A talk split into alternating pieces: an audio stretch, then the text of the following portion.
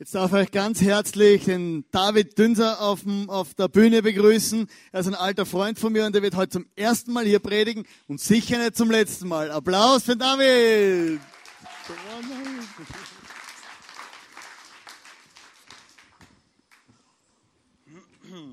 Servus. Ähm, ich stehe heute zum ersten Mal hier und darf die Predigt machen und ich habe ein Thema gewählt, der Titel heißt Forward. Und ich möchte einfach, also zu Deutsch heißt das Vorwärts, für alle, die nicht so englisch begabt sind. Und ich möchte mit einer kleinen Geschichte beginnen. Ich war vor kurzem für längere Zeit in Indonesien, so ein Land weit weg von hier. Und ich habe da mit einer Missionsgesellschaft zusammengearbeitet und die haben so verschiedene Ministries. Und ein so Ministry war, dass sie öfters in der Woche ins Gefängnis gehen und den Gefangenen da etwas zu essen bringen. Sie bringen manchmal auch ein bisschen Kleidung mit und sprechen einfach mit den Gefangenen da und ja, helfen ihnen so ein wenig. Und da hat man mir erzählt, dass da ein Deutscher ist, der noch nie Besuch bekommen hat und ich soll doch mitgehen und mit dem mal sprechen. Also bin ich mitgegangen und so habe ich dann den Peter kennengelernt und der Peter der hat ein ganz schlimmes Verbrechen gemacht. Und zwar hat er einen Joint geraucht. Also sehr schlimm, nicht gut und ganz schlecht in Indonesien. Und zwar ist es da so, da reist man ein in das Land, bekommt ein Visum in den Pass und dann bekommt man so ein Kärtchen in die Hand gedruckt. Da steht drauf, Death Penalty for Abusing Drugs. Also Todesstrafe auf Drogenmissbrauch. Und der Peter, der hat eben das Kärtchen auch bekommen und hat es nicht so beachtet und hat eben den Joint geraucht. Dafür gibt es jetzt nicht ganz die Todesstrafe, aber es wird sehr hart bestraft. Und ja, es war so, er hat einen Joint geraucht, die Nachbarn haben es gerochen, sie haben ihn angezeigt, die Polizei ist gekommen, hat ihn abgeführt wie einen Schwerverbrecher und er ist dann auf der Polizeistation gelandet hat da in einem Zimmer gelebt, so drei mal drei Meter, so zehn Quadratmeter circa, und mit zehn anderen Typen in diesem Zimmer. Also ziemlich eng war es da. Sie haben zwei Scheiben Toast pro Tag bekommen und eine Banane. Und sie haben Zigaretten bekommen, so viel sie wollten. Also in dem Zimmer, da war ein Riesenqualm, hat er mir erzählt. Man hat kaum Luft bekommen. In Bali, da ist es immer heiß, also ganz schwierig, gab keinen Ventilator, keine Klimaanlage natürlich. Also ganz, ganz schwierige Verhältnisse. Und so hat der Peter gelebt, hat nicht gewusst, wie es weitergeht, hat nicht gewusst, was für eine Strafe auf ihn wartet. Und da war er einen Monat in diesem kleinen Zimmer mit diesen zehn anderen Kerlen. Und dann ist es zu der Gerichtsverhandlung gekommen. Und da ist es so in Indonesien, da musst du deinem Anwalt, den du gestellt bekommst, dem musst du eine riesen Geldsumme geben, so viel wie möglich. Also er hat ein Grundstück verkauft, hat all sein Geld diesem Anwalt gegeben und ein guter Anwalt, der gibt einen Teil des Geldes weiter an den Richter und besticht den Richter. Und ein schlechter Anwalt, der steckt alles in seine eigene Tasche und dann kannst du auch nichts machen, kannst nicht sagen, ich habe den Anwalt bestochen, der musste Geld dem Richter geben.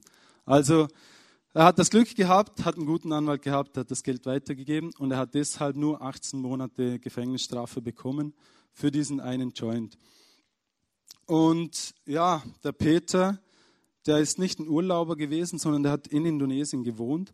Der hat eine Frau geheiratet, hat auf der Insel Java gelebt, in einem kleinen muslimischen Dorf.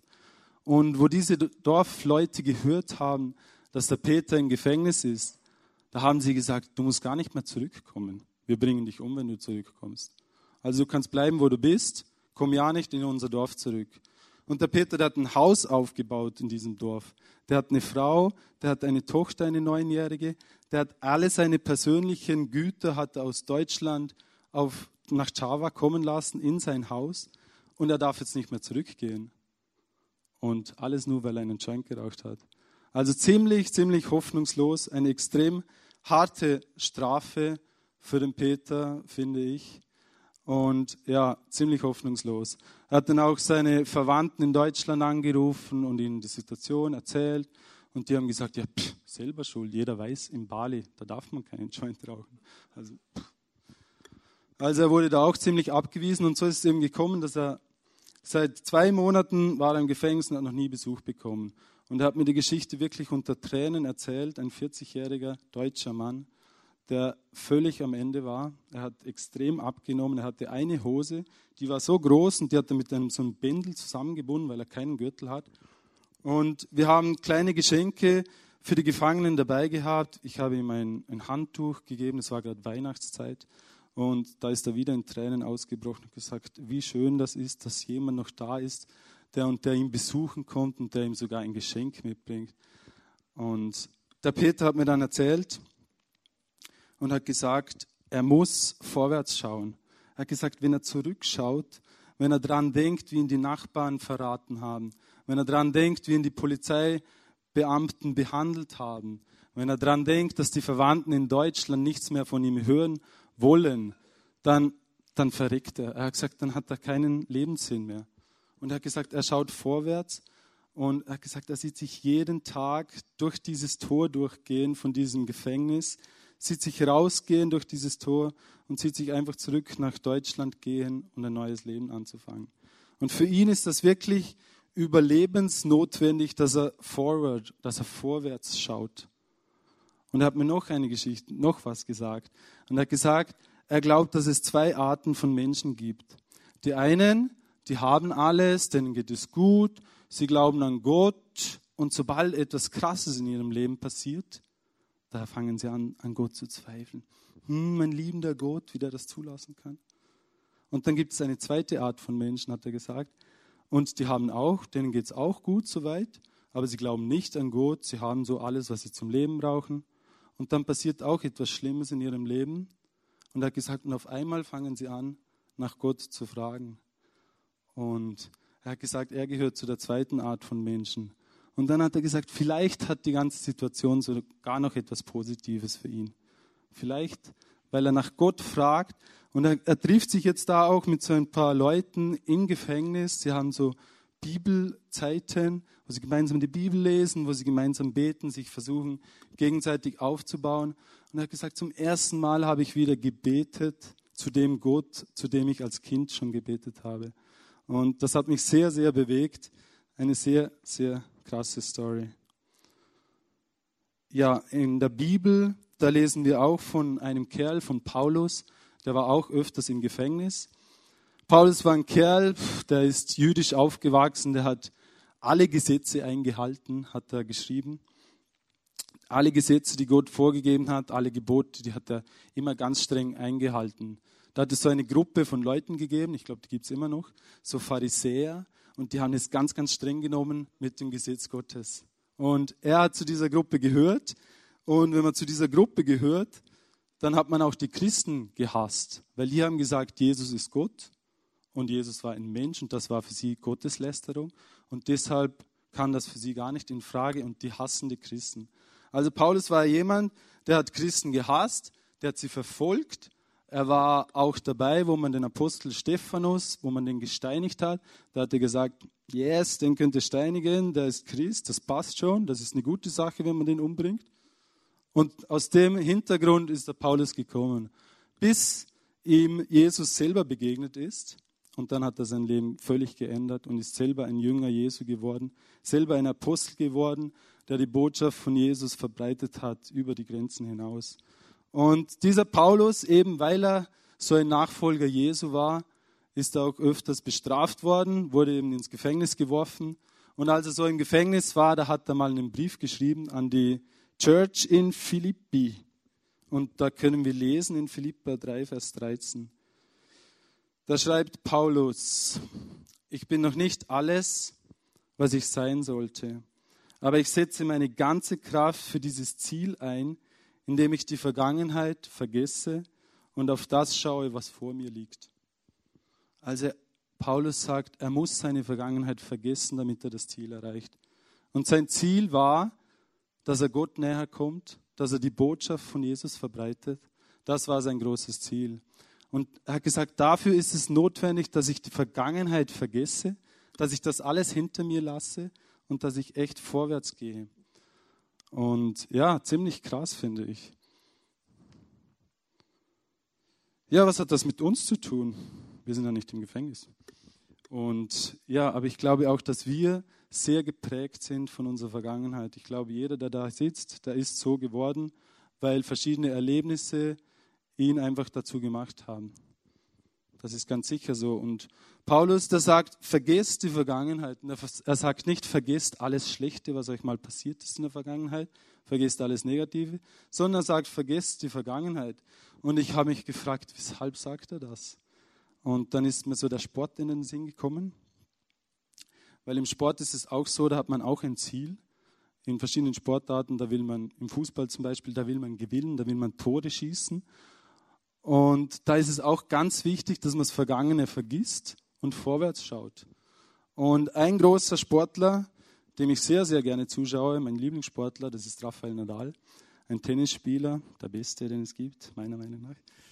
Und der schaut auch immer vorwärts, der spielt so Punkt für Punkt, sagt man. Der spielt immer genau den Ball, der jetzt gerade dran ist und der gibt alles, um diesen Ball zu verwerten und um den Punkt zu erzielen. Also der sagt nicht, ja, jetzt bin ich so weit in Führung, jetzt kann ich es ein bisschen lockerer nehmen. Nein, er spielt immer so, als wäre es der wichtigste Punkt in seinem ganzen Leben. So spielt er jeden Ball. Und deshalb schaut er auch immer so drein. Und wir schauen uns jetzt einfach einen kurzen Clip an von lästigen Punkten, die er macht.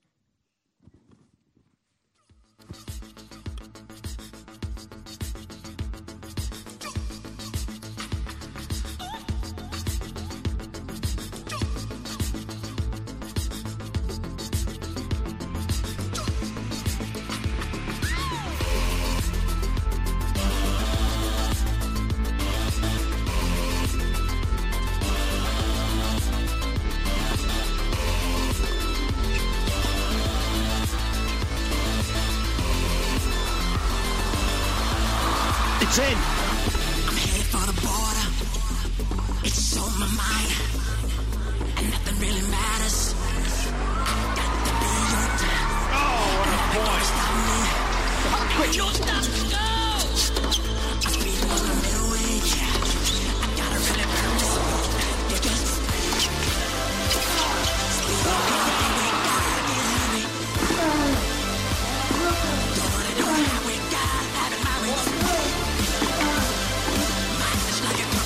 Got him.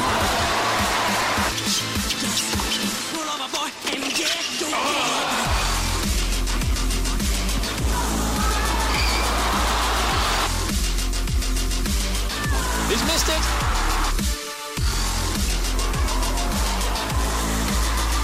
Oh, stop it!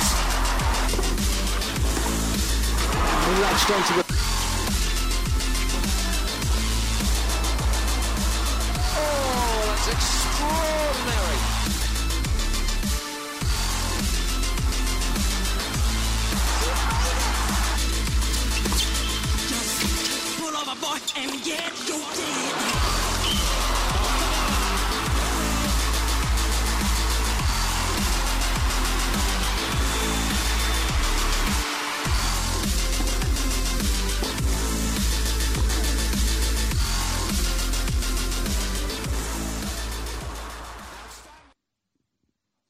Lässiger Typ, oder? Hey, der hat richtig was drauf. Ich finde es super, wie der spielt. Also immer voll Einsatz. Und wir selber spielen ja öfters mal Fußball. Am Montagabend haben wir immer so eine Fußballabend. Einige von hier, von der Church, sind auch mit dabei. Und ja, da habe ich mal vor ein paar Wochen war ich mit meinem Bruder zusammen im Team und wir waren weit in Führung. Wir haben 9-5 geführt, wir haben super gespielt. Und ja, und dann haben wir so ein bisschen gedacht, ja, das spielen wir locker nach Hause, weil wir spielen immer bis auf zehn Tore, oder? Ein Tor noch, easy. Und dann haben wir ein bisschen so den Ball vor dem Tor hin und her geschoben, statt mal abzuschließen und ihn reinzuschießen. Und das haben wir einfach nicht gemacht. Und wir haben gedacht, ja, easy, das machen wir ein bisschen später, lass, holen sie halt ein bisschen aus. Keine Ahnung, was wir gedacht haben. Auf jeden Fall haben wir das Tor nicht gemacht. Und wir haben es nicht so gemacht wie Nadal, dass wir voll fokussiert waren und voll aufs Ziel ausgerichtet waren, sondern ja, eben anders. Und dann ist es so gekommen, wie es kommen musste. Wir haben das Spiel verloren, zur Freude von Sebi und Hannes und Luke und all den anderen. Also die waren im anderen Team und die hatten natürlich eine Riesenfreude, dass sie dieses Spiel noch gedreht haben.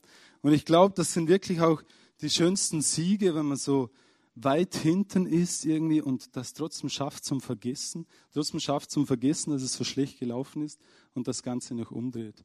Ich glaube, das sind die schönsten Siege, jedenfalls für mich.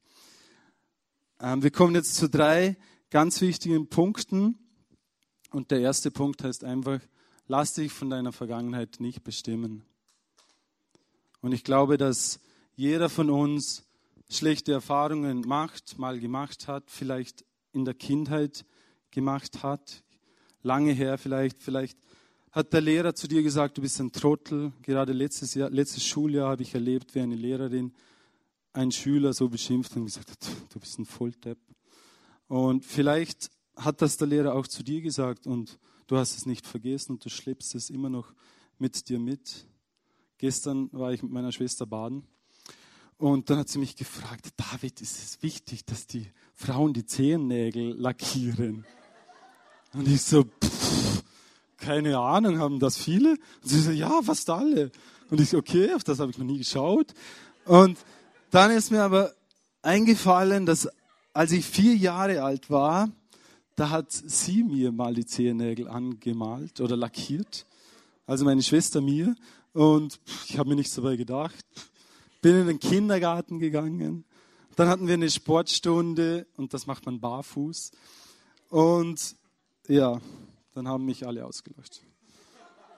Und ich habe das auch nicht vergessen, weil es wirklich schlimm war für mich. Ihr lacht jetzt, aber für mich war es ganz schlimm damals. Und ich habe es nicht vergessen bis heute. Ich war vier und jetzt bin ich fast 20 Jahre älter oder so. Also es ist schon lange her. Und ich weiß es immer noch. Aber das ist jetzt vielleicht eine lustige Geschichte. Trotzdem gibt es auch Dinge, schlimme Dinge, die uns vielleicht in der Kindheit widerfahren sind und die wir immer noch mit uns so mitschleppen.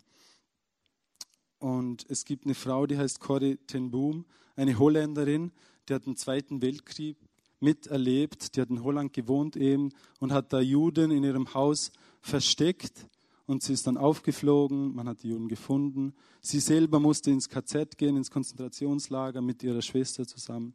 Die Schwester hat man, glaube ich, umgebracht, da im Konzentrationslager, die ist gestorben. Und Corrie ten Boom, die hat überlebt und die hat das natürlich auch mitgenommen. Die hat, konnte das nicht sofort vergessen. Aber sie hat eine Aussage gemacht, ist eine gläubige Frau und sie sagt, der Herr macht frei, Gott macht frei, auch vom Festhalten an der Vergangenheit. Sie hat gesagt, ich musste die Vergangenheit einfach hinter mir lassen. Ich musste auch diesen SS-Offizieren, sie ist später nach dem Krieg nochmal zu einem Offizier mal begegnet und sie hat gesagt, ich musste denen einfach vergeben, um wieder normal leben zu können. Weil wenn du das mit dir rumschleppst, dann ist das ja eben wie ein Schleppen, wie ein riesiger Rucksack, den du mitschleppst und du kannst nicht mehr normal leben und du schadest dir natürlich nur selber. Und sie hat gesagt, der Herr kann frei machen, auch von der Vergangenheit. Wenn wir solche Sachen mit uns mitschleppen, dann gibt es Gott, der uns davon befreien kann. Und ja, vielleicht merkst du, dass negative Aussagen aus der Vergangenheit dich immer noch prägen. Wenn es auch ewig schon her ist, vielleicht prägt es dich immer noch. Du hörst die Stimme von deinem bösen Lehrer immer noch in deinem Kopf. Und ich möchte dich dann einfach ermutigen, dass du mal liest, was auch Gott über dich denkt, dass du vielleicht deinen Kopf mit so positiven Gedanken füllst. Und in der Bibel, da gibt es so, so viele Aussagen, so viele positive Aussagen, wie Gott dich sieht. Und jetzt schauen wir uns einfach ein paar an. Ich habe nur ein paar rausgeschrieben, sonst wären wir jetzt ewig hier. Und die erste Aussage, oder das sind so Ansichten, wie Gott uns auch sieht. Und in Jeremia 31, Vers 3, da steht, mit ewiger Liebe habe ich dich geliebt. Mit ewiger Liebe liebt er uns. Und deshalb habe ich dich zu mir gezogen aus Güte. Er liebt uns mit ewiger Liebe. Können wir uns das überhaupt vorstellen? Ich weiß es nicht. Wir wissen nicht, was ewig ist, aber Gott weiß es. Er weiß, wovon er spricht. Im Psalm 139, Vers 16, da steht, da schreibt eben der Psalmschreiber, sagt, als ich gerade erst entstand, hast du mich schon gesehen. Also wir sind kein Zufall, wir sind nicht einfach so entstanden, weil unsere Mutter und unser Vater, ja, ihr wisst schon. Also das ist nicht der Grund, warum dass wir entstanden sind, sondern Gott hat uns von Anfang an gesehen. Und da steht, von Anfang an ist er dabei gewesen und er hat uns geplant. Vielleicht sagen deine Eltern, du wärst ein Unfall gewesen oder nicht gewünscht oder was auch immer, aber bei Gott, da warst du gewünscht und da bist du gewünscht. In Apostelgeschichte 17, Vers 28 steht, wir sind seine Kinder. Also Gott nennt uns seine Kinder. Ist doch cool, oder? Römer 8, Vers 38. Nichts kann uns von seiner Liebe trennen. Weder Tod noch Leben, weder Engel noch Mächte, weder unsere Ängste in der Gegenwart noch unsere Sorgen um die Zukunft. Ja, nicht einmal die Mächte der Hölle können uns von der Liebe Gottes trennen. Also es geht wieder um diese Liebe Gottes, die ist schon was ganz Spezielles. Epheser 3, Vers 20 ist auch ganz ein wichtiger Vers, wo steht, Gott kann aber kann unendlich viel mehr tun, als wir je bitten oder auch nur hoffen würden. Also vielleicht denkst du, ja, ich habe schon eine krasse Vergangenheit und ich schleppe das auch mit mir rum, aber ich glaube nicht wirklich, dass ich davon frei werden kann. Doch in diesem Vers, da steht das Gegenteil drin. Da steht drinnen, dass Gott dich frei machen. Da steht drin, dass Gott unendlich viel mehr tun kann, als wir uns erhoffen oder vorstellen können. Also er kann dich auch von deiner Vergangenheit befreien. Ja, zu Beginn habe ich euch die Geschichte von Peter erzählt. Der Peter sitzt im Gefängnis, der Paulus ist auch im Gefängnis gesessen, als er diesen Brief geschrieben hat. Und vielleicht denkst du, ja, die sind im Gefängnis, was hat das mit mir zu tun? Ich sitze hier im Tennis Event Center. In einem schönen Land lebe ich, in Österreich. Es herrscht Wohlstand hier. Wir haben eigentlich soweit alles. Uns geht es gut. Also was hat das mit mir zu tun? Ich bin ja nicht im Gefängnis. Aber ich glaube, dass auch wir trotz des Wohlstandes und obwohl wir jetzt hier im Tennis Event Center sitzen, in Freiheit eigentlich, glaube ich trotzdem, dass wir in einem Gefängnis sein können. Und es gibt verschiedene Arten von Gefängnissen. Und das erste Gefängnis, das ich erwähnen möchte, ist Einsamkeit. Also in Europa, da gibt es sehr, sehr viel Einsamkeit. In Indonesien ist das weniger ein Problem, weil da wohnt man zu zehnt in einer Dreizimmerwohnung, da ist man nicht alleine. Da herrscht keine große Einsamkeit, da möchte man vielleicht gerne mal alleine sein. Aber bei uns ist Einsamkeit wirklich ein Problem. Und viele Leute leiden darunter, dass sie niemanden haben. Und Gott sagt aber, dass er eine Beziehung mit uns haben will. Und wenn du auch keinen Menschen hast, Gott hast du auf jeden Fall und er will mit dir Beziehung haben. Ein anderes Gefängnis kann sein Depression. Bei uns gibt es viele Leute, die an Depression leiden, die depressiv sind. Das kann so weit gehen, dass sie sich selber umbringen. Vor kurzem habe ich in der Zeitung gelesen, da war gerade so ein Bericht über die Lingenauer Brücke, weil man da was neu gemacht hat, so eine Absperrung gemacht hat. Und da hat es geheißen, dass pro Jahr sich ein Mensch darunter stürzt. Nur von dieser einen Brücke. Wahrscheinlich gibt es noch viel mehr in Vorarlberg, viel mehr Möglichkeiten, wo, wo sich Leute umbringen. Aber von dieser Brücke, da stürzt pro Jahr sich einer runter und macht Selbstmord. Und das ist jemand, der an Depression gelitten hat, dem es sehr, sehr schlecht gegangen ist. Das ist ein Gefängnis. Ein weiteres Gefängnis wäre Bitterkeit. Wenn uns schlimme Dinge widerfahren sind und irgendjemand hat die Schuld daran, meistens. Und dann kann es sein, dass, dass du Mühe hast zu vergeben. Und wenn du lange Zeit nicht vergibst, dann kann das dazu führen, dass, dass wir bitter werden. Und so bittere Leute, denen sieht man das auch oft im Gesicht an, die schaden sich auch nur selber. Da fehlt, da fehlt jede, jede Fröhlichkeit und die werden bitter. Und das ist auch ein Gefängnis. Groll kann auch so ein Gefängnis sein. Du hast Grollgefühl, du bist mürrisch und du willst Rache vielleicht nehmen gegenüber jemandem wie man es oft in den Filmen so sieht, in Gladiator zum Beispiel, so Rache. Vielleicht hast du so Rachegefühle, das kann auch ein Gefängnis sein. Hoffnungslosigkeit ist ein weiteres Gefängnis. Du siehst keine Hoffnung in deinem Leben, das ist ein Gefängnis. Oder vielleicht Sinnlosigkeit. Vielleicht sagst du, ja, ich lebe so Tag für Tag dahin, aber eigentlich hat mein Leben keinen großen Sinn. Ich weiß nicht, was der Sinn meines Lebens ist. Das kann auch ein Gefängnis sein. Sünde kann auch so ein Gefängnis sein. Du bist gefangen in irgendeiner Art von Sünde. Vielleicht kommst du nicht raus. Eben nur wenn man gefangen ist, dann ist es ein Gefängnis. Und ja, Sünde kann ein Gefängnis sein. Wir könnten die Liste noch weiter fortführen. Süchte gehören da auch noch rein und noch viele andere Dinge. Also auch bei uns, da gibt es Gefängnisse, obwohl wir in Freiheit leben. Und ja, vor ein paar Wochen habe ich ein Buch gelesen, das heißt, Alleine weinst du wütender. Und es handelt von einem Jungen, der im Waisenhaus aufgewachsen ist, weil seine Mutter ihn verlassen hat, als er noch drei, vier Jahre alt war erst. Der Vater, der hat sich eine Kugel in den Kopf gesetzt. Und der Junge hat ganz viele schlimme Dinge erfahren in diesem Waisenhaus. Und als er größer geworden, wurde, geworden ist, so mit 20 Jahren, da hat er sein Leben Gott übergeben. Und er hat gemerkt, dass er mit seiner Vergangenheit einfach abschließen muss. Er hat gemerkt, ich muss gewissen Leuten in meinem Leben, denen muss ich vergeben. Ich muss meiner Mama vergeben, ich muss meinem Papa vergeben, dass er sich umgebracht hat. Ich muss meiner Großmutter auch vergeben. Vielen Leuten hat er vergeben müssen.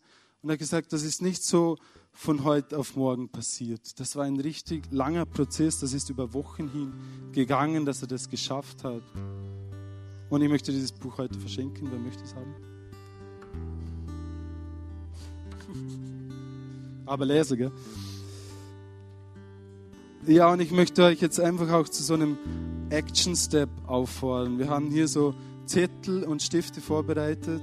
Und wenn du sagst, ja, in meiner Vergangenheit, da sind viele schlimme Dinge passiert, ich möchte, ich möchte das zu Gott bringen. Oder wenn du sagst, ich bin gefangen in so einer Sünde. Oder in einem anderen Gefängnis, die wir erwähnt haben. Wenn du so gefangen bist, oder sonst irgendwas zu, zu Jesus bringen möchtest, dann kannst du das hier aufschreiben und es ans Kreuz hin pinnen mit so einem Pin. Reißnagel, genau. Und es wird niemand lesen, also das ist völlig anonym. Wir werden die Zettel nachher vernichten. Und einfach so ein symbolischer Akt, dass du es zu Gott bringst. Und Jesus hat gesagt, alle eure Sorgen werfet auf mich. Also wir dürfen alles zu Jesus bringen. Und hinten gibt es auch noch den Face-to-Face-Bereich. Du kannst auch Gebet einfach in Anspruch nehmen. Du kannst da nach hinten gehen und Leute werden mit dir beten. Und du kannst ihnen ja, einfach erzählen, was dich beschäftigt, oder du kannst einfach nur sagen, dass du gern Gebet möchtest. Ja, ein weiterer Action-Step wäre dann vielleicht, dass du daheim nachliest, was Gott sonst noch so über dich denkst. Mach doch die Bibel auf und schau, was Gott über dich aussagt. Wenn vielleicht Aussagen aus der Vergangenheit dich prägen, dann wiederhol doch einfach die Aussagen, die Gott über dich macht. Wir haben heute einige gelesen, aber die Bibel ist voll davon. Ja, nütze jetzt einfach die Zeit des nächsten Songs und schreib dir auf, was du, was du Jesus bringen möchtest.